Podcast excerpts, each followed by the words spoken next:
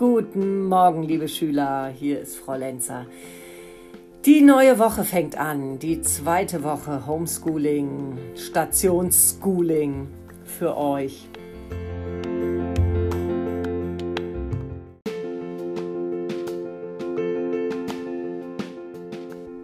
So, die zweite Woche.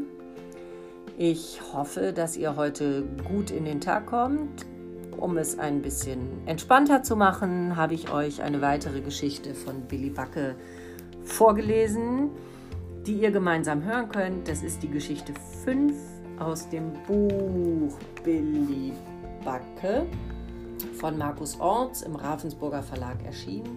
Und die fünfte Geschichte heißt Im unheimlich unheimlichen Wald. Viel Spaß!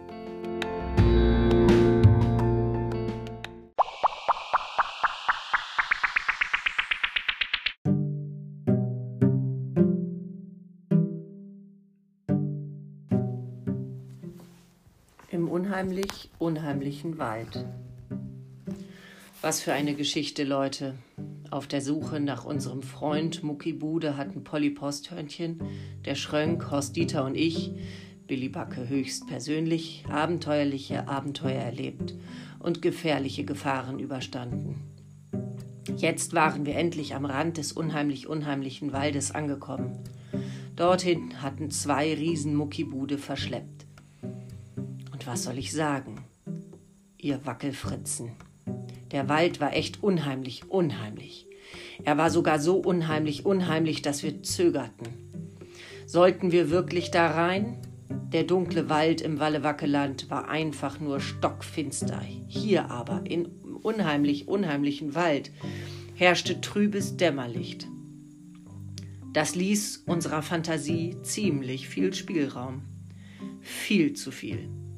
Funkelte dort ein Augenpaar zwischen den Zweigen? Griffen die Äste der Bäume mit zackigen Händen nach uns?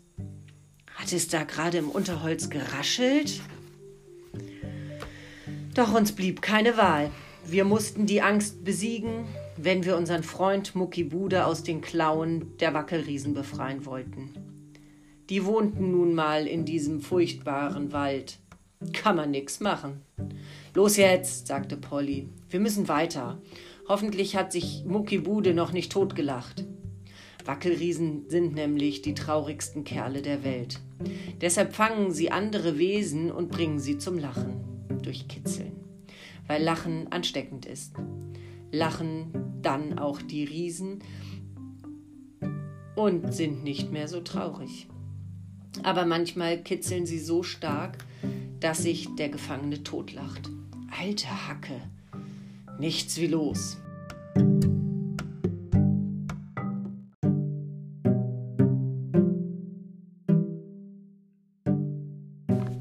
Wir traten ins Schummerlicht des Waldes. Es war schön und beruhigend, dass Horst Dieter ein bisschen vor sich hin pfiff. So waren wir abgelenkt von den Geräuschen und Schatten, die uns umgaben. Nachdem wir eine Zeit lang durch den Wald gepirscht waren, wurden wir ein bisschen müde und achteten nicht mehr so genau auf die Umgebung.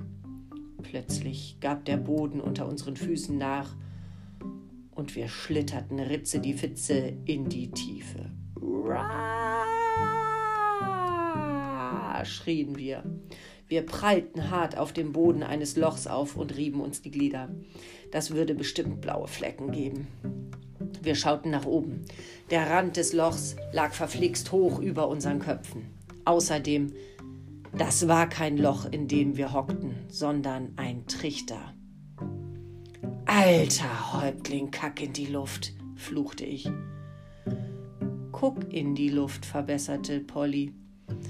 Ein Trichterloch, stellte der Schrönk fest. Das ist bestimmt auch eine Falle dieser saumiesen Wackelriesen, schimpfte Polly. So viel steht fest, sagte Horst Dieter.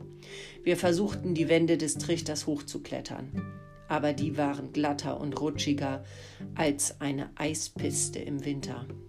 Naja, hab ich mir jedenfalls sagen lassen. Ich hab noch nie Eis und Schnee gesehen. Leider, leider. Denkt an den Winterschlaf. Den machen wir ja immer, wenn's draußen zu kalt wird. Olle Schlacke, Puppenfluch und Pustekuchen. Was sollten wir jetzt bloß tun, Leute? Wir blickten zum Schränk. Schränk, rief Polly. Du bist doch ein Wallewacke, Floh, Zirkusdirektor, Riesenmurmel, Pferd, Trampolin, Schrankenbagger, Mathematikgenie, Hubschrauber. Kannst du uns hier nicht rausfliegen?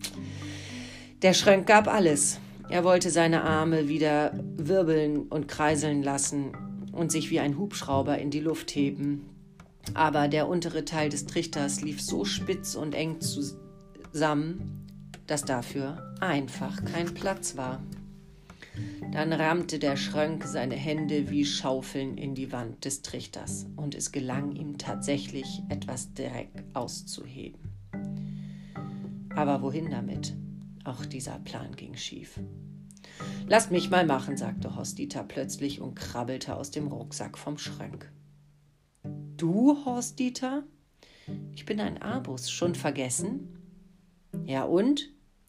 Ihr wisst ja, in jedem Baum hockt ein Abus. Allerdings sind die meisten Bäume natürlich nicht so hohl, wie ihr denkt. Wir Abusse müssen uns also erstmal durch den Baumstamm knabbern, um uns dort einzunisten.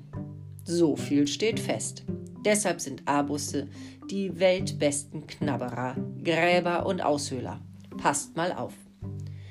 Mit einem schrillen Pfiff und einem kräftigen Kampfruf sprang Horst Dieter von der Schulter des Schrönks direkt in Richtung Trichterwand und tauchte die Vorderpfoten voraus in den Dreck.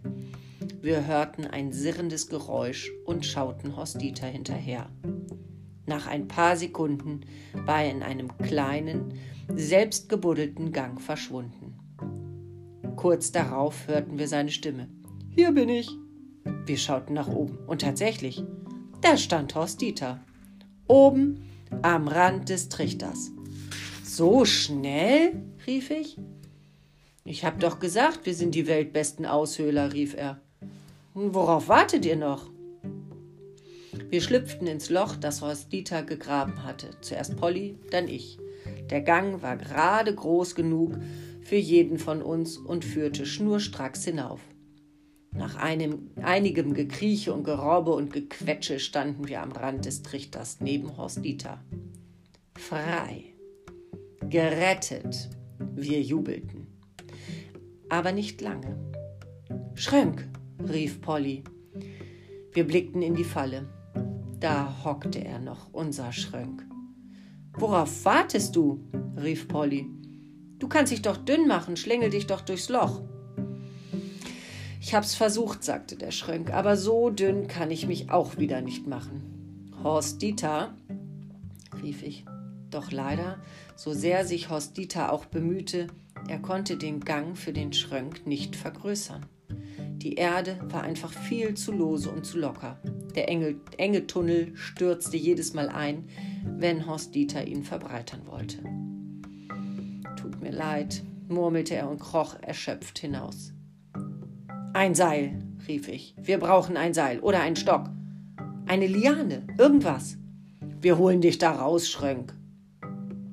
Jeder von uns sucht in einer anderen Richtung, sagte Polly. Ich bleibe hier, sagte Horst Dieter. Ich bin zu langsam. Ich lauf nach Osten, rief ich. Äh, wo liegt denn Osten? fragte Polly. Keine Ahnung, sagte ich. Meine, ich lauf da lang. Okay, dann laufe ich dort lang. Dann ist das Westen? Kann sein. Nun macht schon, drängte Horst Dieter. Okay, sagte ich. Dann los. Du zuerst, rief Polly. Nein, du, sagte ich. Wir zögerten. Oder sollen wir doch lieber zusammenlaufen? fragte ich leise. Vier Augen sehen mehr als zwei, rief Polly erleichtert. Auf die Wacke, zacke Hack. Wir stürzten zusammen los. Es war so dämmerig und schummrig hier im unheimlichen, unheimlichen Wald. Da war es schön, nicht alleine zu sein. Wir hielten uns an den Pfoten, Polly und ich, damit wir einander nicht verloren. So oft hatte der Schrönk uns schon geholfen. Jetzt waren wir endlich mal dran, ihn zu retten. Und was soll ich sagen, Freunde? wenn man sich etwas ganz doll wünscht, geht es manchmal in Erfüllung. Polly und ich liefen nur fünf Schritte und prallten zurück. Denn vor uns, mitten auf dem Weg, stand ein rosa Zwergpferd. Und auf dem Zwergpferd saß ein Reiter mit Kauberhut. Könnt ihr euch diesen Jubel vorstellen? Dieser Reiter war niemand anderes als unser lieber Cowboy-Freund Billy the Kid. Persönlich. Letztes Jahr hatte Billy the Kid Polly vor dem Ertrinken gerettet. Und wir hatten ihm im Gegenzug geholfen, die Igel-Indianer zu besiegen. Später hatte er mir das Leben gerettet, als ich beinahe in die Schlucht der scharfen Zähne gestürzt wäre. Mitten in die Mäuler der Klapperkrokodile. Billy, rief ich. Billy, rief Billy ebenfalls. Polly.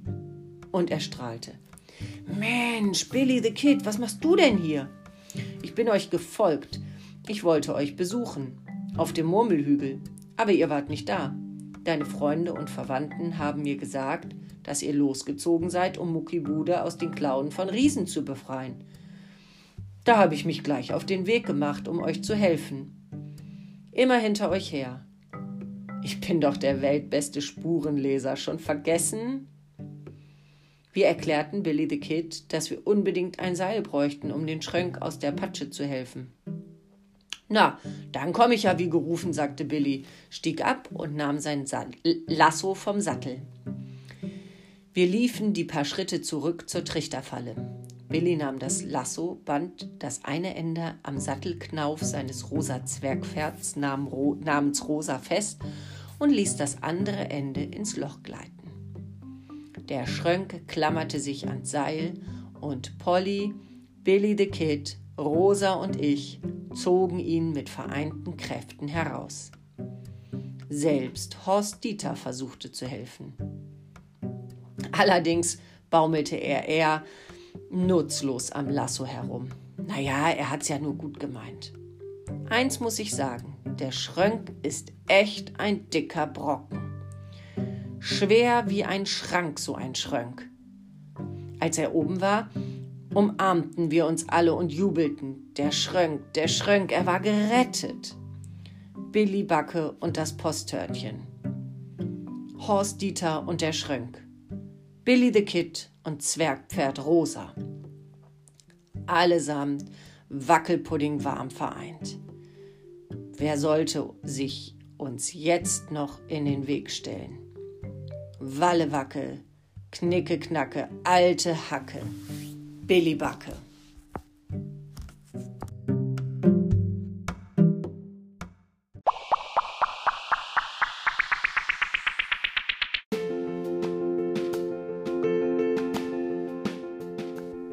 Ich hoffe, euch hat es gefallen.